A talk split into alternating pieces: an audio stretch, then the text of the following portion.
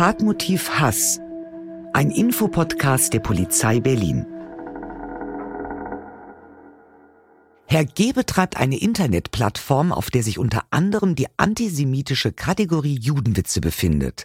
Hierüber veröffentlicht er wiederholt vermeintliche Witze, die gegen jüdische Menschen gerichtet sind, den Holocaust verharmlosen und anderes menschenverachtendes Gedankengut zum Ausdruck bringen. Nach Abschluss der polizeilichen Ermittlungen erhebt die Staatsanwaltschaft Anklage. Vor Gericht gibt Herr G. an, nicht gewusst zu haben, dass dieses Verhalten strafbar sei. Er wurde zu einer Geldstrafe in Höhe von 90 Tagessätzen auf 75 Euro, also insgesamt zu 6.750 Euro verurteilt.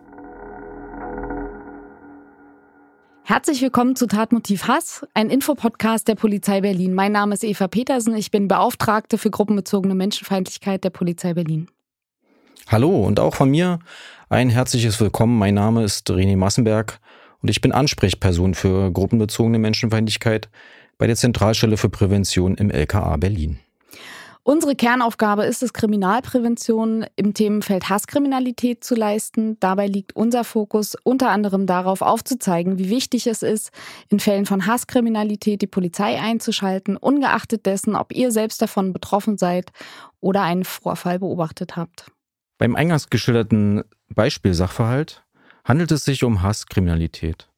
Im Besonderen liegt hier eine Tat aus dem Phänomenbereich des Antisemitismus, also des Hasses beziehungsweise der Feindlichkeit gegen Jüdinnen und Juden beziehungsweise gegen Menschen, die derartig gelesen werden, vor. Unsere heutige Folge dreht sich um den großen, großen Themenkomplex Hass im Netz. Hate Speech im Netz, das ist ja ein Phänomen, was sich äh, natürlich mit äh, sämtlichen Social-Media-Plattformen und Möglichkeiten, die ich habe im Internet, von irgendwelchen Internetblogs, Internetforen, überall, wo ich mich sozusagen äußern kann in einer Art Anonymität, unfassbar gewachsen ist und äh, was uns alle die Gesellschaft, uns als Strafverfolgungsbehörden, aber auch natürlich zivilgesellschaftliche Organisationen vor eine große Herausforderung stellt. Und wir haben auch heute wieder zwei ganz, ganz tolle Gäste bei uns, die mit uns genau über dieses Thema sprechen wollen. Dirk Spengler. Dirk Spengler ist seit über 40 Jahren Polizist bei der Polizei Berlin, Kriminalpolizist Dirk, davon zehn Jahre Leiter eines Fachkommissariats in der Zentralstelle Hasskriminalität im polizeilichen Staatsschutz. Darüber haben wir ja in der vergangenen Folge bereits mit Sarah Marisa Wegner gesprochen. Und seine Themenschwerpunkte sind Antisemitismus und Queerfeindlichkeit. Dirk, herzlich willkommen. Herzlich willkommen ebenfalls. Ich freue mich, bei euch zu sein. Als weiteren Gast haben wir die Josephine Ballon bei uns. Sie ist Rechtsanwältin und seit vier Jahren bei der zivilgesellschaftlichen Organisation Hate Aid tätig. Sie leitet dort die Rechtsabteilung und ist hauptsächlich für die rechtliche Positionierung dieser Organisation verantwortlich. Ja, herzlich willkommen, Josephine. Danke für die Einladung. Ja, wir freuen uns, dass ihr beide zu uns gekommen seid heute. Absolut. Josephine, dieses große Phänomen Hate Speech im Netz. Wir haben jetzt ganz, ganz viel äh, in den vergangenen Folgen schon über sozusagen äh, Übergriffe im wahren Leben gesprochen. Aber wie ist es im Netz? Wie groß würdest du sagen, würde Hate Aid dieses Phänomen einschätzen? Digitale Gewalt, das ist der Begriff, den wir benutzen für unsere Tätigkeit, ähm, ist ein ganz großes Phänomen und vor allem auch ein Phänomen, was uns alle als Gesellschaft angeht. Äh, das wissen wir schon mindestens seit 2019 aus verschiedenen Studien, die immer wieder ergeben haben, dass viele Menschen selbst betroffen sind, aber viele Menschen vor allem auch digitale Gewalt schon beobachtet haben. Vor allem bei den jungen Erwachsenen werden die Zahlen auch immer größer. Zuletzt haben wir in einer europaweiten Umfrage äh, gesehen, dass von den jungen Erwachsenen zwischen 18 bis 35 Jahren schon 92 Prozent mehrfach digitale Gewalt gesehen haben und über die Hälfte sogar schon selbst betroffen gewesen ist.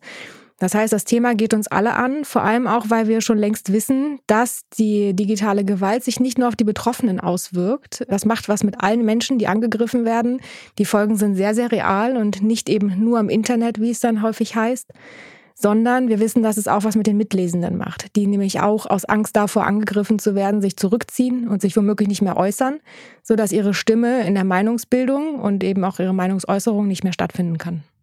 Möchtest du uns einmal sagen, was Hate Aid macht als zivilgesellschaftliche Organisation? Sehr gerne. Wir versuchen nämlich genau dort anzusetzen und Betroffene zu befähigen, sich eben gerade nicht zurückzuziehen aus dem digitalen Raum.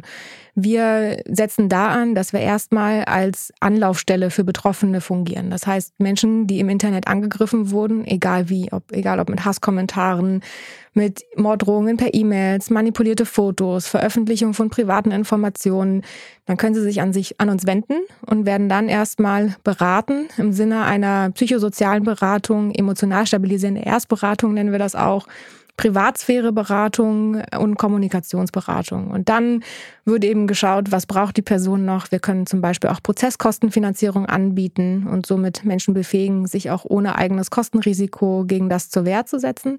Entweder gegen die Täter und Täterinnen oder auch gegen die Online-Plattform, wenn es sein muss.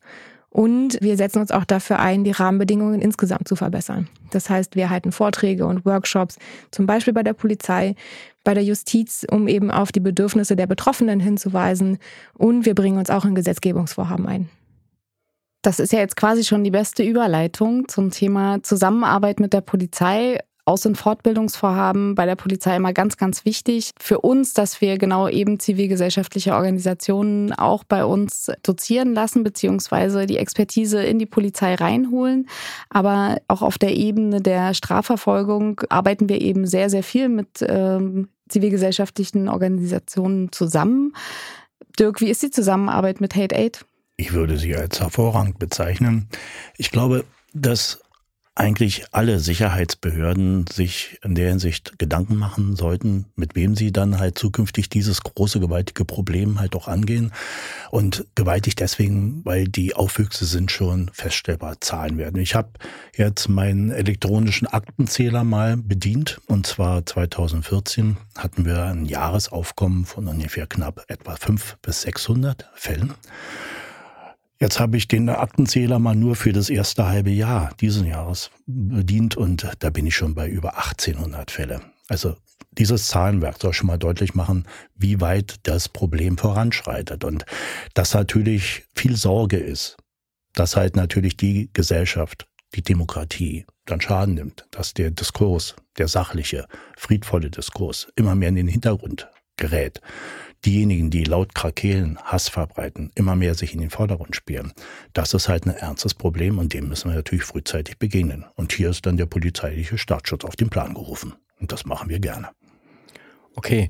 Das ist natürlich jetzt, stellen sich wahrscheinlich viele Zuhörende auch die Frage, gut, ähm, ja, wie kann ich denn vor allem auch äh, mich informieren. Erstmal grundsätzlich, ich äh, sehe jetzt etwas, lese etwas, will vielleicht auch darauf reagieren, äh, weiß aber, bin mir erst, vielleicht erstmal gar nicht so sicher, ist das überhaupt jetzt verboten, was da jetzt eingestellt ist oder wie gehe ich jetzt wirklich auch konkret vor und ich will mich vielleicht auch nicht gleich unbedingt direkt an die Polizei melden oder wenden, sondern will erstmal nur Informationen erstmal ziehen. Ja, was kann ich denn an, ja, für, als Bewertungsgrundlage erstmal heranziehen? Hast du da vielleicht einen Tipp für uns? Mehrere Tipps habe ich. Zum einen meine Tischnachbarin, die natürlich als Vertretung der entsprechenden Beratungsstellen hier fungiert. Wir haben natürlich nicht nur Hated, wir haben viele andere. Wir haben zum Beispiel Maneo, wir haben Reach Out, die Amadeus Stiftung. Die haben fantastische Expertisen schon erstellt und bieten halt auch entsprechende Infopoints an, um sich dann halt erstmal ein Bild machen zu können. Das kann auch mal mit einem Telefonat klappen. Die Polizei ist aber auch in der Lage, natürlich Auskunft zu geben. Wir haben die Internetwache zum Beispiel. Da muss also kein Funkwagen gerufen werden, da muss nicht 110 gewählt werden. Da wird einfach die Internetwache mit einer Frage, da gibt es ein Hinweisportal, da wurde eine Frage gestellt. Ja, und dann passiert es auch, dass nach einiger Zeit zum Beispiel ich oder meine Kollegen dann auch eine Antwort geben. Vielleicht kann man dazu noch ergänzen, ist es mir wichtig zu betonen, dass es trotzdem aber nicht Aufgabe der Betroffenen ist, wasserdicht zu beurteilen, ob es jetzt eine Straftat ist. Es ist grundsätzlich nichts Verbotenes, etwas anzuzeigen, was sich dann möglicherweise doch vielleicht haarscharf nicht als Beleidigung oder Bedrohung rausstellt, sondern vielleicht einfach dann rechtlich nicht relevant ist. Und trotzdem kann man sich, wenn man eben auch verunsichert ist durch solche Kommentare, natürlich auch Hilfe suchen. Denn nur weil etwas nicht strafbar ist, heißt es nicht, dass es nicht auch eine Gewalterfahrung sein kann, mit solchen Inhalten konfrontiert zu sein. Wir alle haben unterschiedliche Hintergründe, unterschiedliche Dinge können einen triggern und man sollte das durchaus ernst nehmen. Denn nur weil es im Internet vielleicht normal geworden ist und wir alle uns nicht mehr wundern, wenn wir da Volksverhetzungen und Bedrohungen jeden Tag sehen, heißt es nicht, dass das der Normalzustand sein sollte. Ja ich möchte Hate Aid einfach nur recht geben. Es ist nicht Aufgabe, ja, von Menschen, die was feststellen, dann halt auch wirklich strafrechtlich alles bewerten zu können. Wir freuen uns über jeden Hinweis und den versuchen wir dann nachzugehen und meist lässt sich da auch dann vieles klären. Teilweise haben wir aber auch mutige Menschen, die dann von ihrer Warte schon erkennen, wir haben eine Straftat und dann auch Strafanzeige erstatten. Ja, und dann ist es für uns wichtig, dass wir natürlich auch die Beweislage schnellstmöglich beschaffen. Das heißt, wir müssten halt die digitalen Spuren sichern oder auch die Zeugen halten sie für uns vor. Wir kommen ja aus die zurück. Kann vielleicht mal ein, zwei Tage dauern, aber wir melden uns und dann freuen wir uns natürlich, wenn wir dann halt doch die entsprechenden Spuren dann zur Verfügung haben. Das Einzige, was man nicht machen darf, ist Straftaten zu erfinden und sie zur Anzeige zu bringen. Und wenn man sich nicht sicher ist, wer es war, einfach mit dem Finger auf irgendwelche Leute zu zeigen. Das heißt dann falsche Verdächtigungen und da kann man dann auch selber Probleme bekommen. Aber einfach eine Anzeige gegen Unbekannt zu erstatten, ist nicht strafbar, selbst dann, wenn sich herausstellt, dass es rechtlich nicht relevant ist.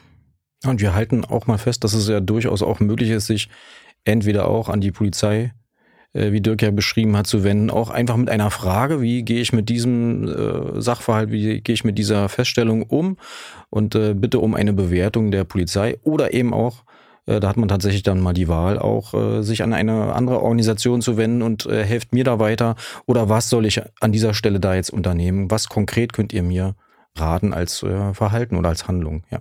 Und wenn wir jetzt schon gerade beim Frühstadion sind, dann kann ich eigentlich auch den Zuhörenden empfehlen, was ich aus der Erfahrung der letzten zehn Jahre so mitgenommen habe, ist, dass die Betroffenen teilweise Angst haben, eventuell Repressalien zu erfahren. Ja, dass sich dann jemand eventuell recht, warum auch immer. Ich kann gleich alle so ein bisschen die Sorge nehmen. So einen Fall hatten wir in Berlin nicht. Aber die Sorge ist halt trotzdem im Raum, weil halt viel an Gerüchten natürlich zu diesem Themenfeld eine Anzeige erstatten und was passiert dann natürlich auch dann kursiert, auch in den sozialen Medien. Es ist günstig zum Beispiel, wenn man sich mit einer entsprechenden Beratungsstelle wie HeyDate zum Beispiel dann kurz schließt und dann möglicherweise die eigene Anschrift aus dem Verfahren heraushält und HateAid hier zum Beispiel als Zustellungsbevollmächtigte agiert. Das wäre dann wichtig, zum Beispiel, wenn es früher darum geht oder später irgendwann vor Gericht landet, dass man dort halt dann nicht seine eigene Lebensmittelpunktanschrift dann in den Akten hat, sondern halt ja, die Anschrift von HateAid. Ja, das ist natürlich ganz richtig. Also wir erleben, dass die größte Angst eben vor allem ist, dass die Privatadresse bekannt werden könnte bei dem Täter, der Täterin, mutmaßlich extremistisch motivierte Personen, die eben auch bewusst anonym im Internet auftreten und einen womöglich gerade mit Morddrohungen oder ähnlichem überzogen haben. Das ist natürlich eine berechtigte Angst, dann, dass die auch einfach bei einem zu Hause auftauchen könnten oder jemanden schicken könnten, der einfach die eigene Familie dann bedroht. Was man sagen muss, ist, dass natürlich viele auch gerne anonym Anzeige erstatten wollen. Das ähm, ist auch ein Bedürfnis, was ich sehr gut verstehen kann, was dann aber dann doch in der Regel etwas schwierig ist, was grundsätzlich auch möglich ist, aber natürlich dann nicht empfehlenswert, äh, wenn man wirklich sich ja etwas erhofft von der Strafverfolgung, weil es immer auch sein kann, dass dann doch nochmal Rückfragen notwendig sind, äh, die ja dann möglicherweise zur Sachverhaltsaufklärung einfach auch erforderlich sind. Deswegen verstehe ich das auch, wenn von Seiten der Polizei gesagt wird, anonym geht nicht. Aber wenigstens die Privatadresse sollte man versuchen, aus den Akten rauszuhalten, wenn man da ernsthafte Befürchtungen hat. Denn genau, diese Angst ist einfach real und auch wenn ich durchaus denke, dass das Bewusstsein mittlerweile steigt dafür, dass das nicht in den Akten landen sollte, nicht herausgegeben werden sollte, können wir es ja alle nicht garantieren, auf welchem Aktenstapel landet es und möglicherweise, ähm, ja, welche Dinge werden dann möglicherweise rausgegeben. Das ist auf jeden Fall etwas, wo wir unterstützen können. Allerdings kann ich jetzt auch nicht empfehlen, für Menschen, die noch nie mit uns zu tun hatten, einfach unsere Adresse anzugeben.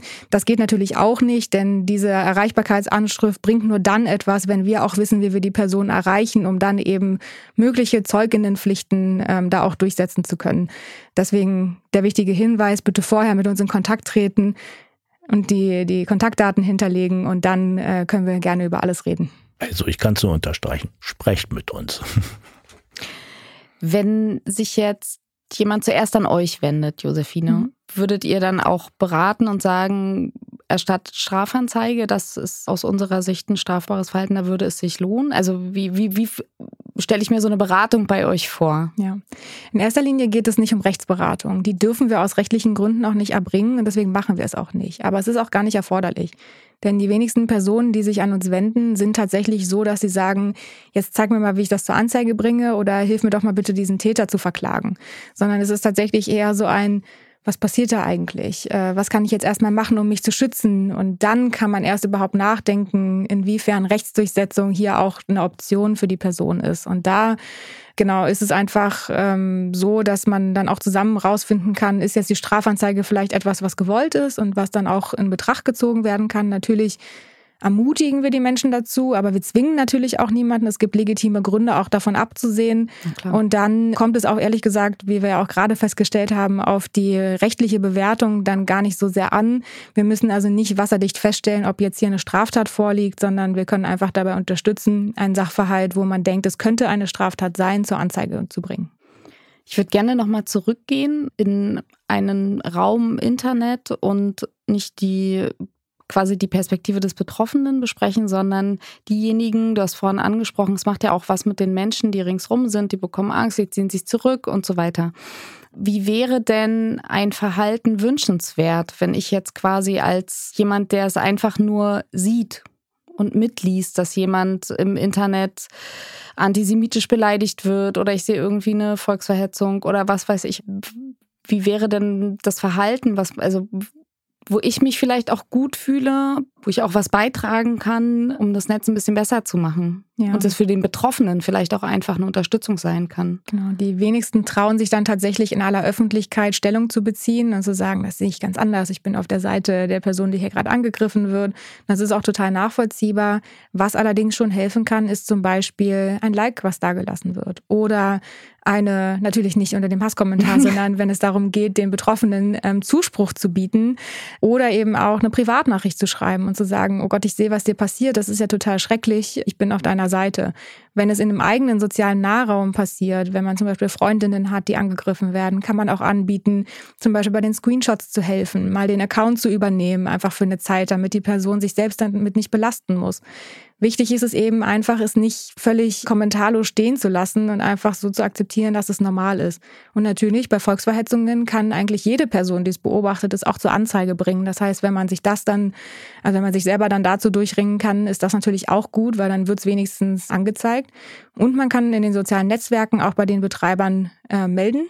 Das heißt, man kann so zumindest dazu beitragen, dass vielleicht der Kommentar entfernt wird. Löschen ist nicht ausreichend. Ich glaube, da sind wir uns einig. Aber alles, was weg ist, kann zumindest nicht mehr geteilt und gesehen werden. Und deswegen ist es schon mal ein Beitrag. Ja, also auf jeden Fall ein wichtiger Hinweis, dass ich ja wenigstens mal diese Meldung auch an die Plattformverantwortlichen erstmal schon mal auf wahrscheinlich auch recht unkompliziertem Wege loswerden kann. Und dann habe ich schon mal einen kleinen Schritt getan. Du sprachst dann auch die Beiständer an, also dass man sich auch selber Support im eigenen Freundschaftsbereich sucht gezielt und sich auch helfen lässt, einfach auch gezielt. Okay. Wenn ich zum Beispiel was total harmloses äh, poste, also ich äh, schreibe auf meinem persönlichen Facebook-Profil, super, ich sitze gerade auf der Wiese, die Sonne scheint und neben mir spielt eine Liveband Musik, ist ja nicht ganz ausgeschlossen hier bei uns in Berlin. Und ich schreibe, äh, das, ich glaube, das ist jüdische Musik, das gefällt mir total gut. Und auf einmal geht unter meinem wirklich positiven Post geht's los und äh, die Hasskommentare folgen, ähm, das folgen volksverhetzende Kommentare und so weiter. Was kann ich dann tun? Wie kann ich reagieren? Was würdet ihr mir empfehlen? Also in erster Linie würde ich meinen Freundes- und Followerkreis überdenken, wenn das passieren würde. Das heißt, ähm, genau, irgendwo muss es ja herkommen und dann natürlich auch aktiv werden. Wenn es die eigene Seite ist und man die Möglichkeit hat, selbst auch Kommentare einfach zu löschen, kann man das tun. Wir erleben häufig, dass uns gesagt wird, ach, ich kann das doch nicht einfach löschen, das hat doch da jemand hingeschrieben. Aber wenn man eben die Möglichkeit hat, dann ist auch das nicht verboten. Es sei denn, man ist zum Beispiel der öffentliche Rundfunk oder sowas. Und da gibt es dann natürlich ein bisschen andere äh, Vorgaben. Aber für Privatpersonen ist das überhaupt kein Problem. Das heißt, man kann selber auch löschen, natürlich vorher auch mal einen Screenshot machen vielleicht, äh, um vielleicht auch über eine Anzeige nachdenken. Und dann natürlich, äh, wenn man nicht selber löschen kann, bei den Plattformen melden, damit die Kommentare verschwinden. Und wenn man jetzt zum Beispiel merkt, dass hier auch Fremde äh, zum Beispiel auf dem eigenen Profil interagieren, würde ich mir auch mal die Privatsphäre-Einstellung meines Profils angucken. Möchte ich denn wirklich, dass diese Personen darauf zugreifen können, dass die Personen da kommentieren können? Dann kann man das vielleicht auch schon unterbinden, indem man einfach beschränkt, wer überhaupt das lesen und kommentieren darf, was ich da geschrieben habe. Ja, und wenn es halt dann wirklich dazu kommt, dass also verschiedenste inkriminierte Posts dann wirklich abgesetzt werden, dann wäre jeder einzelne Post dann wirklich strafrechtlich zu würdigen. Und da haben wir die Volksverhetzung zum Beispiel, gerade bei Öffentlichkeit. Wir haben aber auch noch die verhetzende Beleidigung, die vielleicht noch später thematisiert wird. Und wir haben natürlich auch noch andere Straftatbestände. Also in der Hinsicht ist die Polizei und die Strafverfolgung natürlich von der Beweislage abhängig und Screenshots wurden schon genannt, ist ein ganz wesentlicher Bestandteil. Ja. Die Person, die natürlich dann halt hier das zur Anzeige bringt, ist natürlich eine Zeugin oder Zeugenperson. Und da bleibt natürlich dann nur die Möglichkeit, natürlich das nachher auch möglicherweise in einer Hauptverhandlung dann auch dann nochmal darzulegen, dass man diese Sachen wirklich entsprechend halt gesichert hat und auch wirklich empfangen hat. Das ist eigentlich schon alles, was an Aufgaben auf die Zeugin in dem Fall zukommt. Ich habe noch eine Sache vergessen, und zwar kann man natürlich auch Menschen blockieren oder Profile blockieren, um zu verhindern, dass sie überhaupt jemals wieder mit einem irgendwie interagieren können. Auch das wäre natürlich bei wirklich antisemitischen Äußerungen etwas, was man unbedingt in Betracht ziehen sollte. Also ruhig mal die Einstellungsfunktion sich äh, bei diesen Plattformen mal zu Gemüte führen und auch mal mutig sein, ruhig mal versuchen, dann genau gerade bei solchen Vorfällen, ja, dann blockiere ich den und hoffe, dass das dann auch mal ein Signal ist und äh, ich das auf jeden Fall erstmal so nicht äh, dulde und dann die Beweissicherung für ein eventuelles Strafverfahren. Okay, gute Hinweise. In unserem eingangs genannten Fall war es ja so, dass, ähm, um den vielleicht nochmal etwas auszuführen, die Person war Betreiber einer Plattform. Er war natürlich nicht Erfinder von äh, menschenverachtenden Witzen, sondern er hat äh, diese auf seiner Plattform bereitgestellt und ähm, hat ja sozusagen nicht dafür gesorgt, also hat sie überhaupt bereitgestellt, ne? Also geschweige denn dafür gesorgt, dass sie wieder gelöscht werden.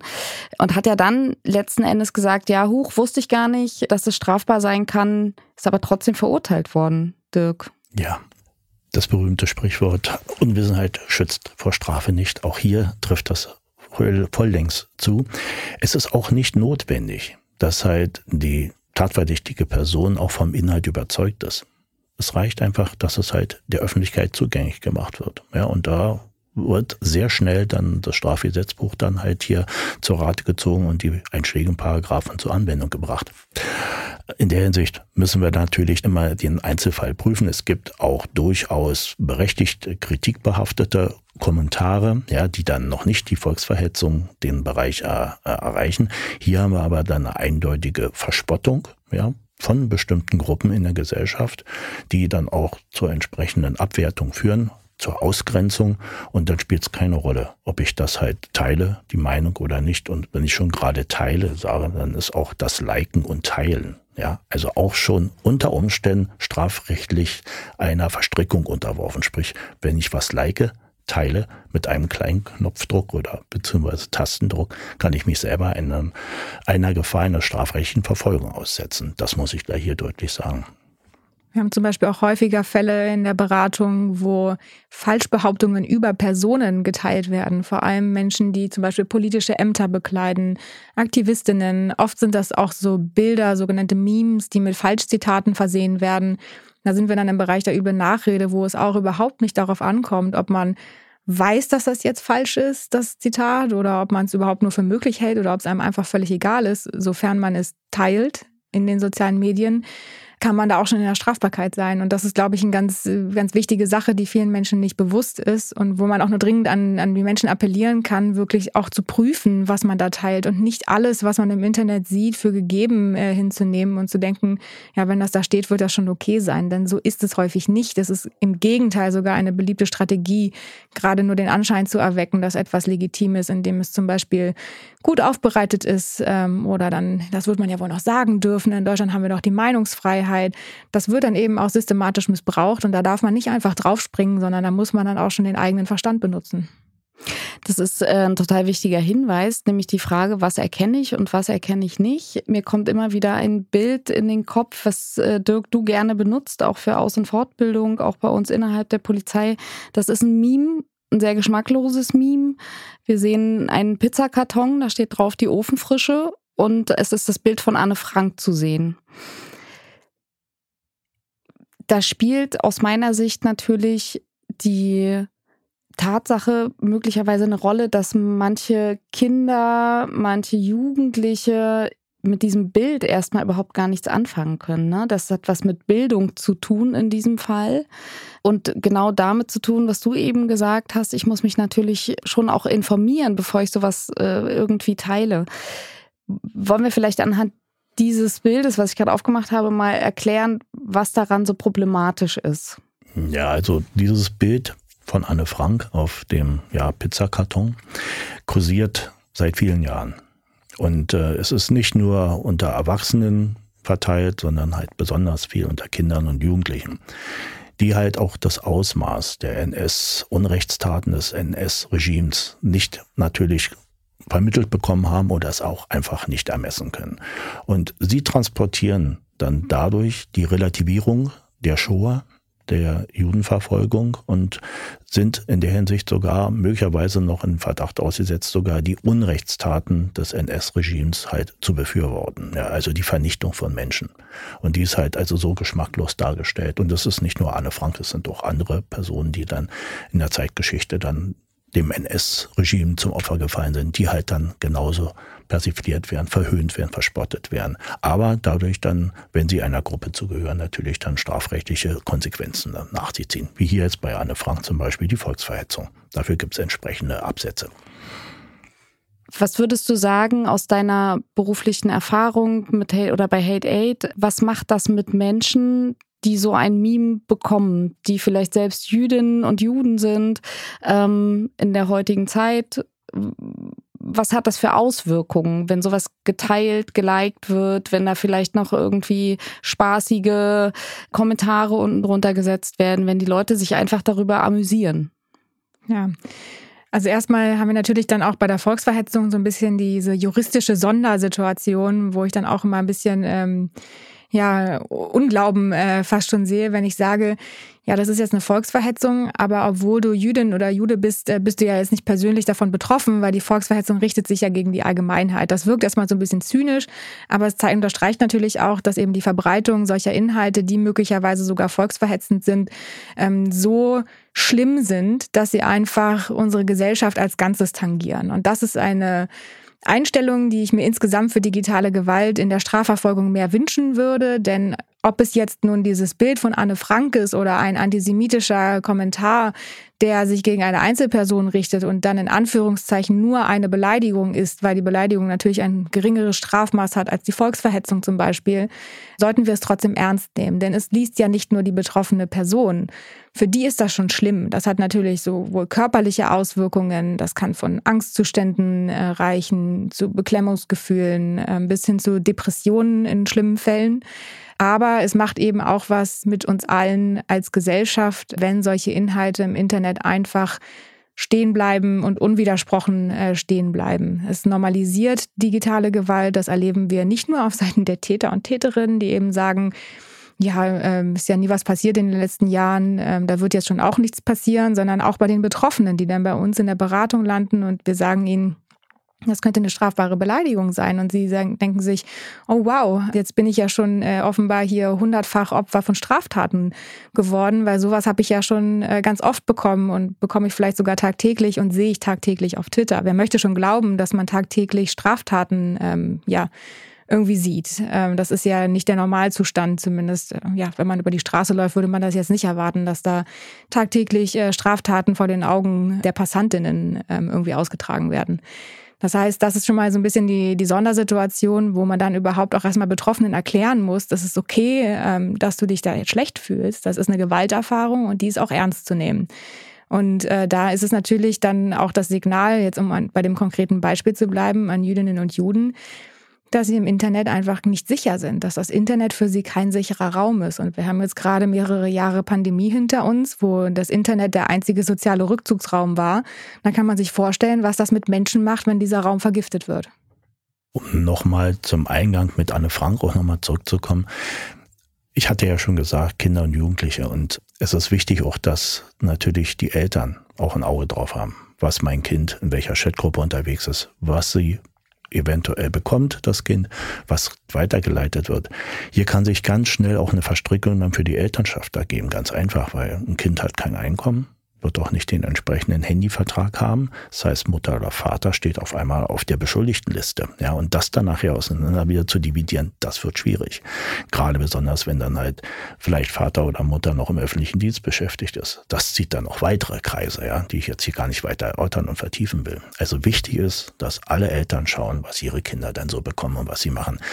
Was feststellbar ist über die ganzen Jahre, dass halt natürlich meist jung, komischerweise immer jung, natürlich geködert werden mit nationalsozialistischem Gedankengut, also Hakenkreuz Adolf Hitler adorierend und das meist gepaart dann mit Sexualität, mit Pornografie. Ja, eine Abwertung von Frauen. Und das ist natürlich ein Köder, der halt wirkt. Ja, weil natürlich dann in diesem Alter, Pubertät, andere Gedanken und andere Hormone sozusagen die Regierung im Kopf übernommen haben und das entsprechend nicht wahrgenommen wird. Ja, und dann wird halt über diesen Weg der Sexualität natürlich dann Zugang geschaffen, um halt auch die Symbolik des NS-Unrechtsregimes dann natürlich dann halt auch als normal und als ganz normal alltäglich darzustellen. Also nicht mehr schockierend. Ja, und das ist halt mit ein Fakt, der halt mit dazu beiträgt, im Internet, dass halt natürlich dann auch die Ausbreitung dieses, sage ich mal, dieses Relativierens, ja, dieses, ja, für normal erachtens natürlich dann in der Hinsicht sehr, sehr bedenkliche Formen angenommen hat. Und wir müssen alle darauf achten, rechtzeitig hier dann zu intervenieren. Wir haben ja jetzt über, ich sag mal, die üblichen Social Media Plattformen gesprochen, aber ganz, ganz viel läuft ja auch über andere Plattformen, wo eben junge Leute angesprochen werden, insbesondere Spieleplattformen. Wie würdest du das einschätzen? Also, so gut wie keine Online-Plattform erfüllt alle Jugendschutzvorgaben, die sie eigentlich nach dem Gesetz der Bundesrepublik Deutschland erfüllen müssten. So gut wie nirgendwo wird eine Altersverifizierung durchgeführt, auch dann teilweise natürlich ganz bewusst, weil man dann auch sagt, ja, es kann ja nicht sein, dass sich Leute jetzt hier mit ihrem Ausweis legitimieren müssen und wir wissen nicht, wie wir es anders machen sollen.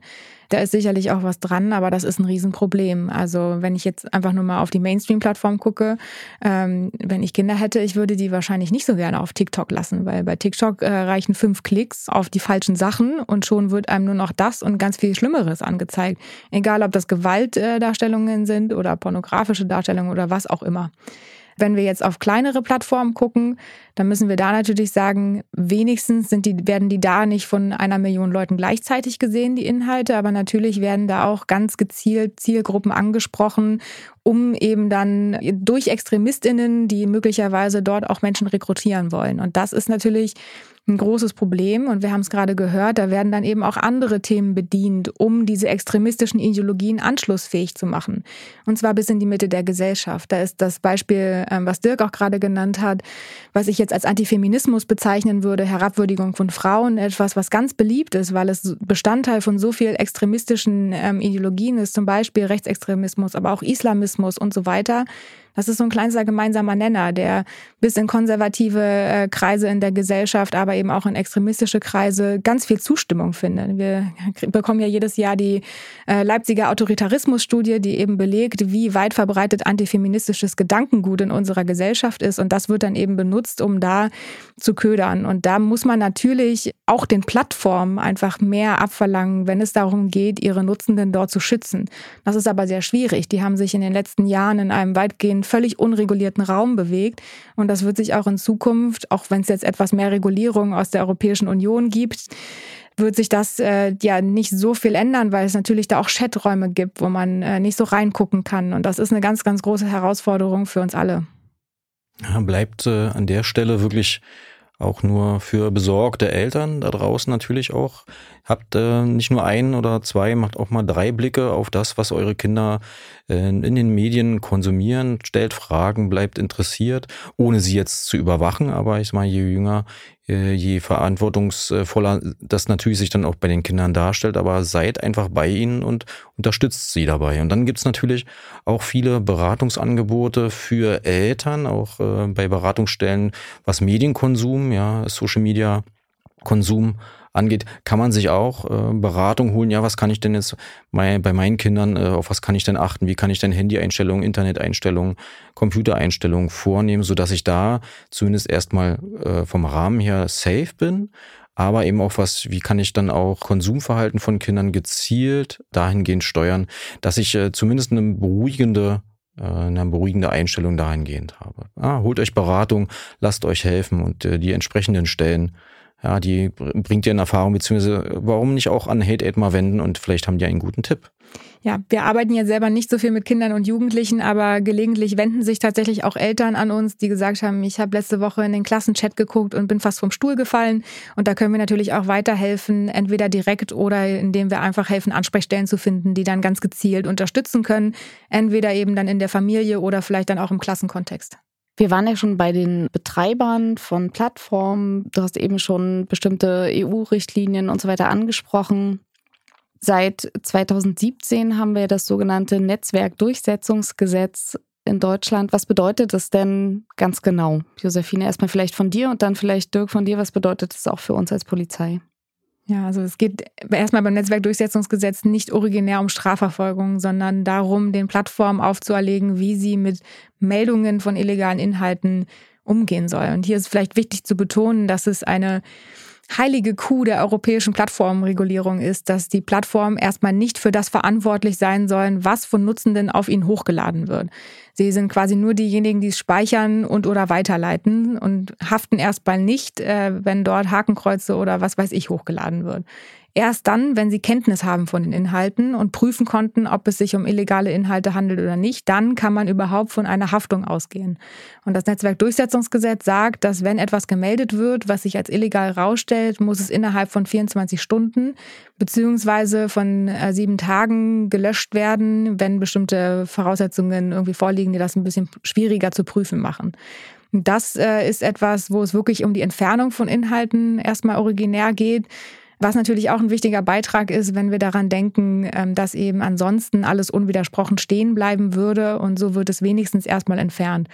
Der Erfolg, ich würde ihn mal als schwer messbar ähm, bezeichnen, weil natürlich, ähm, selbst wenn es zum Beispiel Transparenzregeln gibt, wie Transparenzberichte, die durch die Plattform eingereicht werden müssen, kann man immer nur die Quantität messen. Wir wissen wenig über die Qualität. Wir befürchten leider, und das sehen wir auch in unserer Beratung, wo wir natürlich auch mit solchen Löschmeldungen unterstützen, dass vor allem viel Willkür passiert auf den Plattformen. Also Willkür in dem Sinne, man kann eigentlich schwer vorhersagen, ob etwas überhaupt gelöscht wird oder nicht. Und das ist natürlich sehr, sehr schade.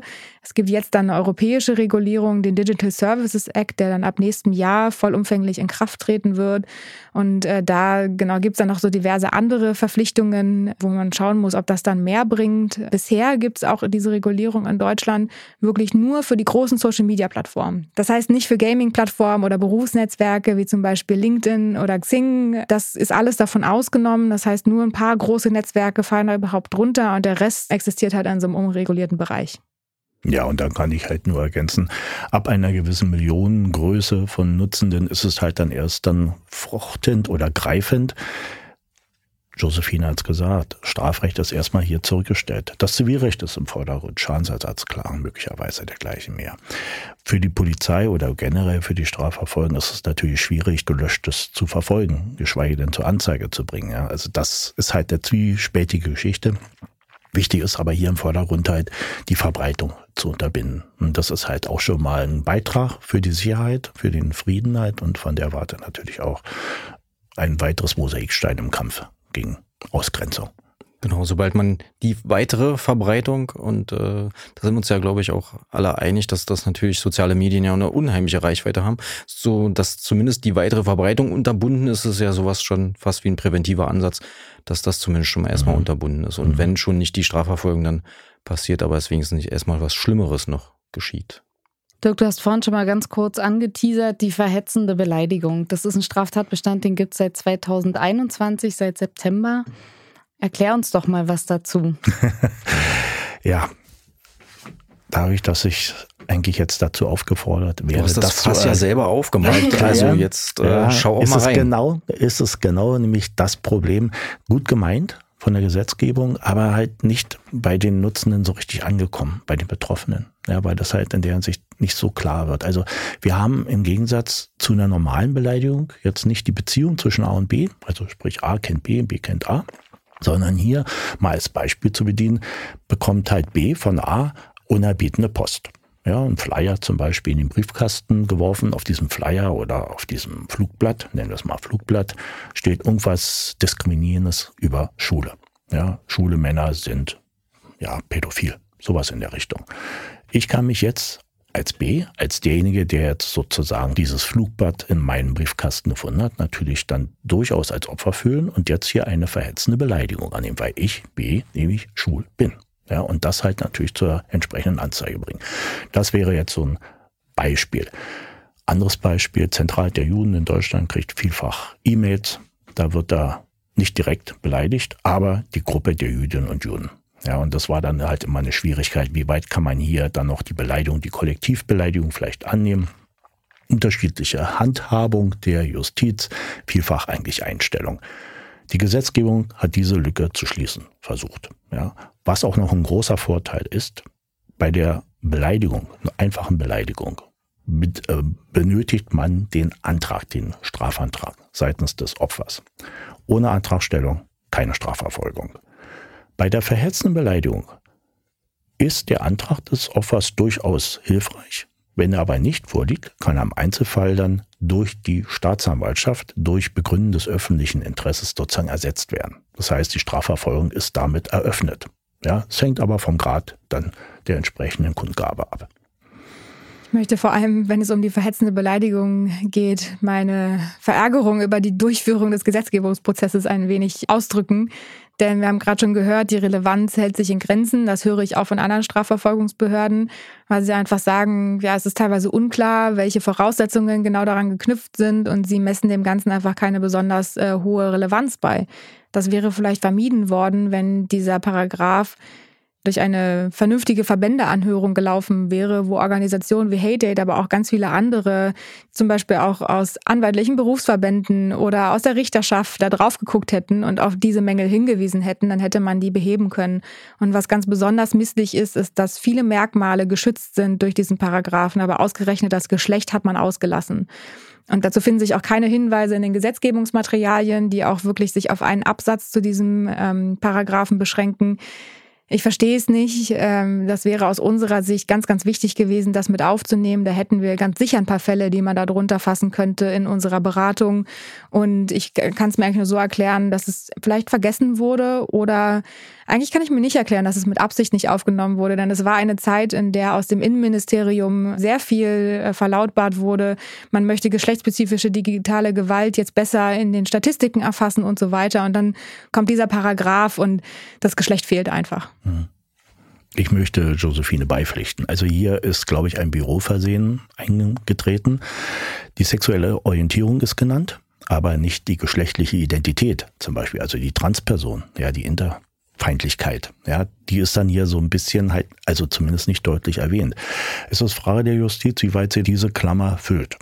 Ja, aber wichtig ist, wir müssen halt deutlich mehr von diesen entsprechenden Ermittlungsverfahren auch erstmal dann halt der Justiz halt auch überantworten, damit dann auch eine entsprechende Entscheidung getätigt wird. Es gibt Bestrebungen jetzt, dieses nachzubessern. Ja, und wir wollen hoffen, dass die Initiativen dann hoffentlich dann auch zu dem führen, was halt unser gemeinsames Ziel ist. Ja, ich denke, dass es auch hilfreich wäre, das bekannter noch zu machen. Das ist halt immer bei Gesetzesänderungen bzw. Gesetzergänzungen immer schwierig, weil es ja eben ein, eine gewisse Zeit braucht, bis das auch richtig bekannt ist und anläuft und auch eine gewisse Routine bei Abläufen und Strafvermittlungsmaßnahmen dann erstmal, bis die sich richtig eingespielt haben. Aber ja, also der Bekanntheitsgrad dieser, dieses Straftatbestandes muss auf jeden Fall dann offensichtlich ja, stärker werden und dann auch nachgebessert werden, sodass dann vor allem bei der Anwendung und Handhabung äh, da um eine gewisse Sicherheit bei allen Beteiligten vorhanden ist. Genau. Und wenn ich da jetzt noch einhaken darf, auch eine Nachbesserung ist natürlich, dass wichtig ist, dass für die gesamte Strafverfolgung in der Bundesrepublik Deutschland klar ist, wenn ich eine Straftat habe, wie ist denn das Motiv zu bewerten? Was für ein Motiv liegt denn vor? Der Betrug, der einfache Diebstahl wird wenig von einem Motiv außer ich will mich bereichern begleitet sein. Die Beleidigung, die Bedrohung, die Nötigung. Warum? Weswegen? Ist es halt persönliche Beziehung? Und wenn es halt keine persönliche Beziehung ist, wieso beleidigt dann die andere Person? Und das muss schon am Eingang des Verfahrens passieren und nicht erst irgendwann am Ende der Ermittlung oder vielleicht nachher noch in der Hauptverhandlung. Das muss gleich direkt vor Ort von den aufnehmenden Polizeikräften fixiert werden, damit wir von Anfang an wissen, wir haben hier möglicherweise eine vorurteilsgerichtete Motivation, wir haben eventuell eine Hasskriminalität. Ich will bloß mal eine Zahl sagen. 2018 wurden in Deutschland insgesamt 8000 Fälle von Hasskriminalität gezählt. In Großbritannien zur gleichen Zeit waren es 80.000. Die Zahlen sind in Großbritannien übrigens jetzt explodiert. Die sind jetzt über den fünfstelligen in den sechsstelligen Bereich gerutscht. Und Großbritannien hat jetzt auch eine Anzahl von Straftaten mit Feindlichkeit gegenüber sexueller Orientierung und geschlechtlicher Identität von über 25.000 Fällen.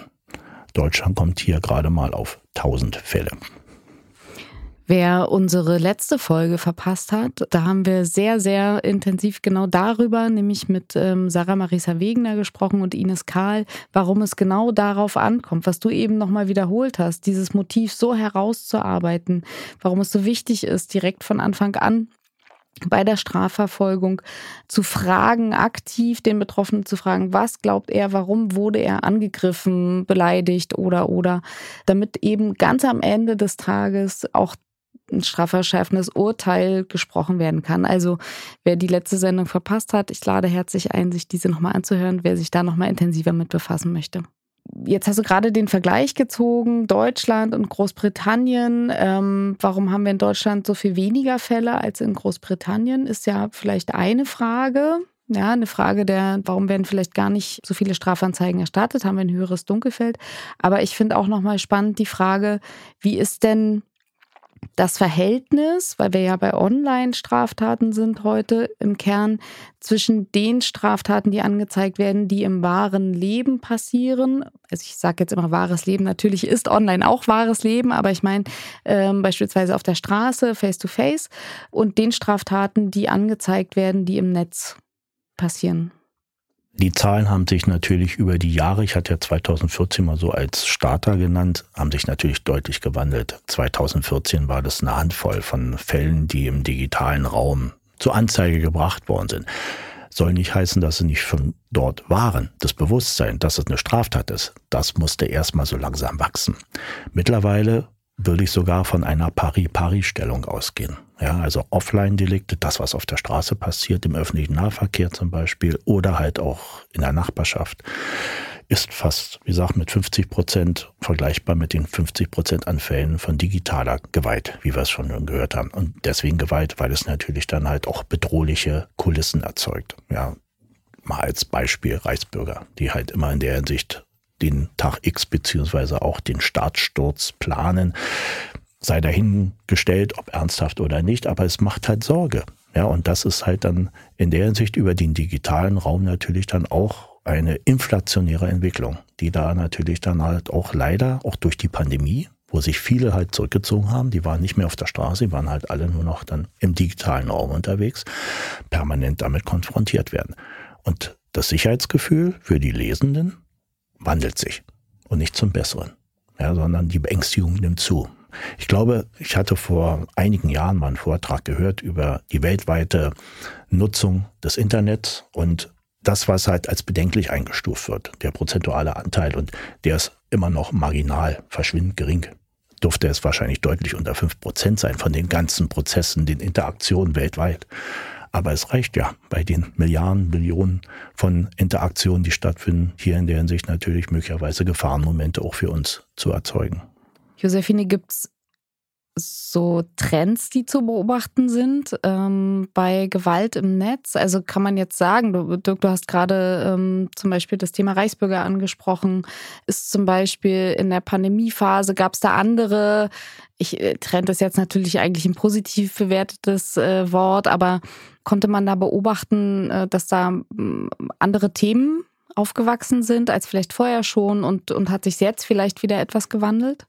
Ich kann natürlich immer nur für das sprechen, was dann bei uns auch in der Beratung landet und was ich dann selber auch in offiziellen Statistiken nachlesen kann. Aber ja, was wir vor allem als Trend feststellen können, ist, dass sich die Diversität der Themen, für die man angegriffen werden kann, immer mehr verbreitert. Wäre es vielleicht vor vier, fünf Jahren, hätte ich noch gesagt, es ist vor allem Migration, für die man angegriffen wird und auch eben organisiert angegriffen wird. Aber natürlich hat sich das jetzt gewandelt. Also wir hatten zwischendurch die Pandemie als wahnsinniges Aufregerthema. Das ganze Thema Impfen, also alles, was halt so gegen den Staat und gegen die Demokratie auch gerichtet äh, war in der Pandemie und alle, die sich natürlich dann dafür ausgesprochen haben, äh, Maßnahmen umzusetzen, sich zu impfen, waren in Gefahr. Wir haben auch zum Beispiel viel angefangen mit medizinischem Personal zu arbeiten, die sich auf einmal an uns gewandt haben. Dann äh, sehen wir natürlich auch, ähm, dass das ganze Thema rund um den Ukraine-Krieg, ähm, die Energiekrise, die Inflation, all das sind natürlich auch alles Themen, die genutzt werden, die auch strategisch eingesetzt werden, um Hass gegen bestimmte Menschengruppen zu verbreiten. Und da ähm, sind dann tatsächlich auch der Anzahl der Themen kaum noch Grenzen gesetzt. Wir haben jetzt zuletzt eine Analyse gemacht zum Thema Klimaaktivismus. Auch das ist ein wahnsinniges Triggerthema geworden, wo man wirklich ähm, für angegriffen werden kann im digitalen Raum. Und wir haben zum Beispiel auch immer mehr Influencerinnen, die sich an uns wenden, die vielleicht sogar total unpolitisch sind und einfach höchst antifeministisch angegriffen werden, die den ganzen Tag Dickpics zugeschickt bekommen. Auch eine wichtige Botschaft, das sind Straftaten und sollten bitte angezeigt werden. Kannst du das ähm, kurz einmal erklären? natürlich. Also Dickpics, äh, damit darunter verstehen wir Fotos von meist irrigierten männlichen Geschlechtsteilen, äh, die dann verschickt werden. Natürlich dann nicht in der Kommentarspalte, sondern ähm, in der Regel über Privatnachrichten. Manchmal dann eben auch zum Beispiel über Snapchat oder sich selbst löschende Nachrichten bei Instagram. Das sind dann natürlich besondere Herausforderungen für die Strafverfolgung, weil eine Beweissicherung so schnell kaum möglich ist. Da hat man sich gerade mal vom Schock erholt und schon hat sich das Bild von alleine aufgelöst. Das sind Themen, die natürlich auch benutzt werden, um gerade junge Frauen einzuschüchtern, mundtot zu machen und eine ja, männliche Dominanz ähm, über sie auszuüben, was natürlich gerade dann für Frauen sehr einschüchternd äh, sein kann. Und äh, das äh, erleben zum Beispiel Influencerinnen selbst dann, wenn sie diese ganzen ja, Themen, die irgendwie gesellschaftlich relevant sind, die ich gerade aufgezählt habe, gar nicht bedienen. Ähm, sie werden auch mit Vergewaltigungsandrohungen überzogen, mit Beleidigungen, die sich gegen ihr Aussehen richten, gegen ihr Geschlecht richten. Das reicht dann offenbar manchmal schon, um sich aufzuregen. Und das zeigt dann eben auch, all diese Themen sind natürlich dann auch von Extremistinnen ähm, einfach gern genutzt, um ihre Position äh, zu besetzen und das auch strategisch zu machen und hier mit einer kleinen Minderheit dann auch ganz organisiert vorzugehen, um den Eindruck zu erwecken, dass der gesellschaftliche ähm, Diskurs nun mal in diese Richtung sich entwickelt. Und das ähm, Genau, da sieht, hat man dann manchmal so das Gefühl, ähm, eigentlich ist doch die gesellschaftliche Meinung über ein Thema irgendwie ganz ausgewogen und dann guckt man auf Twitter und denkt so, oh mein Gott, ähm, es ist vielleicht doch alles ganz anders, aber vielleicht ist es auch einfach nur eine kleine Gruppe, die hier gerade einen Hashtag so instrumentalisiert, dass nur dieser Eindruck entsteht. Und das ist eine Einflussnahme auf die öffentliche Meinungsbildung, die hier stattfindet, die sich natürlich dann auch in den Medien auswirkt. Ja, und zur Entwicklung auch jetzt noch meine Perspektive wie schon gesagt von Josephine, ab 2015 Migration ganz großes Thema. Ein Thema, an dem sich viele gerieben haben. Und dann kam zur Pandemie. Und dann war hier natürlich dann Staatsdelegitimierung im Zentrum und natürlich auch ein verdeckter oder offener Antisemitismus. Ja, also eine zentrale Stellung, Eliten, die im Hintergrund in irgendwelchen entsprechenden Kreisen dann halt die Fäden ziehen und dann halt unsere Regierung als Marionettenstaat oder als Marionettenregierung abstufen und versuchen halt natürlich dann Stimmen zu generieren. Und Jetzt haben wir natürlich weitere Problemfälle, Ukraine-Krieg. Die Leugnung übrigens jetzt auch strafbar nach Volksverhetzung. Auch hier die Gesetzgebung nachgelegt, jetzt seit Dezember, ist aber auch kaum bekannt. Dann natürlich die Energiesituation, Heizungsgesetz. Also alles Sachen, die jetzt Teile der Bevölkerung aufbringen. Und da wartet dann nur eine bestimmte Partei und sammelt dann, ohne selber einen Handschlag zu tätigen, die Stimmen. Und das ist natürlich eine bedenkliche Entwicklung, wo sich dann Polaritäten in der Gesellschaft ergeben. Und da müssen wir halt sehr, sehr genau hinschauen. Ja, wer ist hier unterwegs und wo ist die Stimmungsmache, weil wichtig ist, den öffentlichen Frieden zu bewahren. Man sieht das auch in den Statistiken. Wenn wir zum Beispiel auf die Statistik vom Verfassungsschutz schauen, da gibt es jetzt seit zwei Jahren eine neue Kategorie, die nicht mehr nur verfassungsfeindlich ist oder rechts oder links, sondern wo es dann eben um die Delegitimierung ähm, des Staates geht. Ähm, weil man gesehen hat, da gibt es eben ganz viele neue Themenbereiche und Phänomene, die man gar nicht mehr so in Schwarz und Weiß irgendwie eingruppieren kann, weil die traditionellen Kriterien einfach gar nicht mehr so passen. Und auch beim Bundeskriminalamt kann man das sehr gut sehen. Die erfassen ja schon seit vielen Jahren Hasspostings aus dem politisch motivierten Bereich. Da ist es zum Beispiel so, während 2019 noch mit über 70 Prozent rechtsextremistisch motivierte Hasspostings ähm, ganz weit oben standen, sinkt der prozentuale Anteil immer mehr, obwohl sich die Anzahl der Anzeigen eben vervielfacht. Aber das heißt nicht, dass es vielleicht nicht rechtsextremistisch besetzt sein kann, weil gleichzeitig die Anzahl der nicht zuordnenbaren Hasskommentare auch immer mehr steigt. Das ist natürlich die gleiche Herausforderung. Gleichzeitig hat man eine neue Kategorie geschaffen für Covid-19, ähm, wo sich ja auch ganz viel Vermischung verschiedener extremistischer Strömungen irgendwie ergeben hat. Die werden dann alle in diesen neuen Topf geworfen. Und das ist eine Herausforderung, die, wie ich finde, da sehr offensichtlich wird, dann überhaupt auch erstmal zu erkennen, welche Motivation liegt hier vor. Denn im Internet, da gibt es natürlich nicht immer die gleichen Parolen. Da sieht man das den Leuten auch nicht an, anhand der Kleidung oder anhand der Symbole, die sie tragen, sondern da steht dann halt einfach irgendein Kommentar, da sie nicht eine Vergewaltigungsandrohung und dann wird halt nicht weiter hinterfragt, was da eigentlich dahinter steckt. Und da ist halt eben die Botschaft, auch auf solche Signale zu achten und solche Themen auch als mögliche extremistische Themen zu begreifen. Ja, und Josephine hat so kurz angerissen halt, äh, rechtes Milieu. Viele denken ja, dass die Taten nur aus diesem Bereich stammt. Da ist ein großer Irrtum. Ja, das sind eigentlich von den bekannten Tatverdächtigen 20 Prozent dieser Szene zuzurechnen. 80 Prozent gehören zur sogenannten Mitte der Gesellschaft. Ja, die dann auch entsprechend zur Rechenschaft durch Urteile dann gezogen werden. Also ist verrückt immer mehr. Ja, ist die Perspektive verrutscht und da müssen wir natürlich auch Seiten der Strafverfolgung dann äh, Obacht geben und ja, rechtzeitig intervenieren. An der Stelle eine Frage an dich, Dirk. Wie ist es denn mit einer Aufklärungsquote im Bereich von Online-Taten? Das ist jetzt, die Zuhörerinnen und Zuhörer können es nicht sehen. Dirk überlegt. Er lächelt und überlegt. Ja, wie, wie werde ich das diplomatisch jetzt los? Der Großteil der entsprechenden Anbieter sitzt nicht im deutschsprachigen Raum, sondern im ausländischen Bereich. Das heißt, dort wird die Annahme von Free Speech, freie Meinungsäußerung sozusagen hochheilig gepflegt. Es gibt auch ein entsprechender Dienst, der halt da besonders stark dies im Fokus hat, will es kurz machen. Das entsprechende Auskunftsverhalten ist unterdurchschnittlich. Es ist sehr dürftig. In Teilen ist es besser. Es gibt kein klares Muster. Ich habe manchmal das Gefühl, je nachdem, wer gerade in der Schicht ist, der ist eher bereit, dann Auskunft zu geben und ein anderer weniger. Ja, und da sind wir aber dran. Wir versuchen deutlich da zu wirken. Auch äh, die EU ist dran, dass nämlich dann halt eine Auskunftspflicht bestehen soll, nämlich dort, wo die Dienstleistung erbracht wird. Ja, so dass dann also nicht sich dann zurückgezogen werden kann auf irgendwelche entsprechenden Artikel eines anderen Landes oder Gesetzgebung eines anderen Landes. Wenn es halt dann strafbar ist in dem Land, dann wird halt agiert. Und das ist dann halt für meine Begriffe ein durchaus gängiger Weg.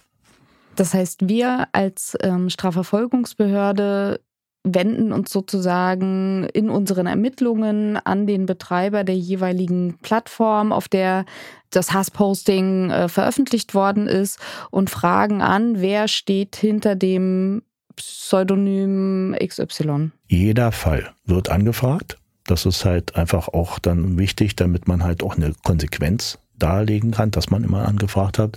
Es ist, wenn man halt nicht beauskunftet wird, natürlich ermüdend. Es ist sehr zeitaufwendig, es ist bürokratisches Monster, was sich dann da entwickelt.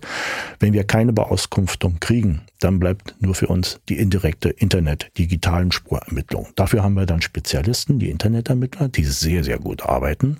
Und wir haben auch sehr viel Hilfe, auch aus der Zivilgesellschaft ja, die dann selber sich dann auf die Fährte dann setzen und dann halt Bestandteile, wichtige Spuren, möglicherweise Hinweise, Indizien liefern, wo sich möglicherweise die Identität des äh, Tatverdächtigen dann sozusagen verorten lässt. Und die Aufklärungsquote, dadurch, dass es digitale Spuren sind, ist in der Hinsicht für meine Begriffe noch recht gut. Schwer jetzt Zahlen zu sagen, aber wir sind äh, deutlich besser als in der Offline-Welt.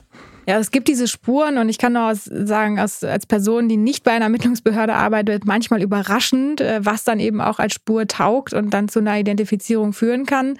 Mir ist nur wichtig, jetzt eben da auch ein positives Bild zu zeichnen und auch wirklich ja an alle, die sich das anhören, äh, die Botschaft zu vermitteln. Die Ermittlungsbehörden werden bundesweit besser. Es ist nicht mehr, wenn ich noch vor drei Jahren, wenn ich hier gesessen hätte, hätte ich noch gesagt, ja, vielleicht so, keine Ahnung, die Chancen stehen zu 3 zu 1 oder sowas, ähm, dass man hier vielleicht äh, identifiziert wird, aber die meisten kommen davon. So ist es nicht mehr. Bundesweit ähm, gibt es immer mehr spezialisierte Stellen. Es gibt ein Bundeskriminalamt, was sehr involviert mittlerweile in solche Identifizierungsarbeiten ähm, ist, weil man eben natürlich auch gesehen hat, dass ähm, die Tatsache, dass Strafverfolgung Ländersache ist, nicht immer nur ganz viel Sinn ergibt im Internet, ähm, sondern manchmal braucht es dann eben ja ein bisschen Unterstützung, die zentralisiert ist und die Quoten sind besser. Also ich höre teilweise Quoten von 60 Prozent, was schon dann ganz ordentlich ist, wenn man mal so auf die Gesamtkriminalitätsstatistik guckt und deswegen kann man sich im Internet nicht mehr so sicher fühlen. Aber da ist eben auch genau ein Punkt entscheidend, über den wir schon gesprochen haben, dass eben solche Fälle von Hasskriminalität zum Beispiel als solche auch erkannt werden, dass sie eben diesen speziellen spezialisierten Stellen auch zugeleitet werden und nicht auf irgendeinem allgemeinen Stapel ähm, landen, wo sie dann vielleicht auf dem Tisch von einer Person landen, die nicht so versiert in diesen Internetermittlungen ist und die gibt es nach wie vor.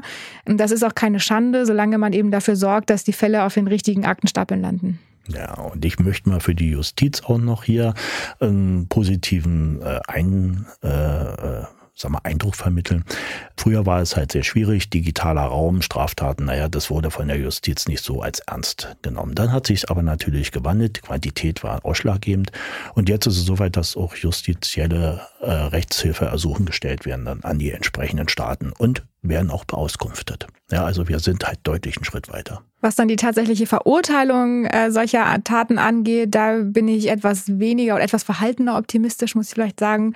Gerade im Bereich der Beleidigungsdelikte, da hat sich eigentlich viel getan. Zum Beispiel auch mit der Unterstützung von Hate Aid, äh, da muss ich leider auch Werbung machen an diesem Punkt, ähm, wurde zum Beispiel auch ein Verfassungsgerichtsurteil durch Renate Künast erstritten, was ganz, ganz wichtig war, auch im Hinblick darauf, wie sind eigentlich Beleidigungen im Internet zu bewerten und abzuwägen. Und da sehen wir leider, dass da noch sehr viel Nachholbedarf ist. Das liegt aber auch ähm, nicht nur an den Gerichten, sondern an den Möglichkeiten, die die Gerichte haben, die in meinen Augen dringend nachgebessert werden müssen. Warum muss zum Beispiel eine Beleidigung, die vor aller Augen im Internet ähm, ja begangen wurde, in dem Katalog der Privatklagedelikte stehen. Das bedeutet praktisch, dass sie durch einen einfachen Beschluss, die Verweisung auf den Privatklageweg, eingestellt werden kann. Dieser Beschluss ist für Betroffene nicht anfechtbar. Das heißt, die ganze schöne Ermittlungsarbeit, ähm, die wirklich sehr, sehr umfangreich ist, ähm, wirklich also für einen Kommentar, da können Stunden an Arbeit auf Seiten der Polizei draufgehen für, ja, ist dann hinfällig, wenn es einfach von den äh, Staatsanwaltschaften und Gerichten auf den Privatklageweg verwiesen und eingestellt wird. Und da gibt es bundesweit bundesweit auf jeden Fall noch Nachbesserungsbedarf, äh, darauf hinzuwirken, dass das eben gerade nicht passiert. Wir sehen ein komplexes Feld, diese, dieser, dieses Hate Speech, diese, diese Hass und Hetze im Netz und äh, teilweise zuversichtliche Perspektiven, weil wir besser werden und doch gibt es an der einen oder anderen Stelle, weil ja auch neue Phänomene auftauchen, neue Bereiche, versteckte Bereiche, äh, Tätergruppen versuchen sich äh, ja auch immer wieder neue Wege zu finden. Aber wir müssen dranbleiben und brauchen natürlich auch die Unterstützung ja, der Gesellschaft der Zeuginnen und Zeugen da draußen. Kam ja hier ein paar Mal auch zur Sprache. Ja, meldet diese Dinge, insbesondere wenn menschenverachtende Postings äh, euch unter die Augen kommen, ja, äh, meldet sie Und äh, dann wird das Beweisermittlungsverfahren auf jeden Fall ja, schneller oder besser und vor allem auch qualitativ hochwertiger abgeschlossen werden können. Dirk, wir kommen zum Ende. Leider, die Zeit ist fast um. Es war ähm, mit euch beiden sehr, sehr interessant. Ich äh, würde euch beide fragen, habt ihr eine Take-Home-Message für unsere Zuhörerinnen und Zuhörer? Auf jeden Fall. Die Mut nicht verlieren. Zuversicht haben, Vertrauen haben. Ich arbeite in einem Fachkommissat mit wundervollen jungen und auch älteren Menschen, die aber alle für das Thema brennen. Und äh, es wäre doch doof, diesen Service nicht abzurufen. Also kommt zu uns, wir helfen gerne. Aber ich hätte noch was anderes, weil es ja Ferienzeit und da hat man manchmal ein bisschen Langeweile und dann fragt man sich, ich könnte doch vielleicht ein bisschen was lesen. Ja, und da habe ich so drei Buchtipps, die mir, sage ich mal, doch äh, jetzt in diesem Jahr besonders ins Auge gefallen sind.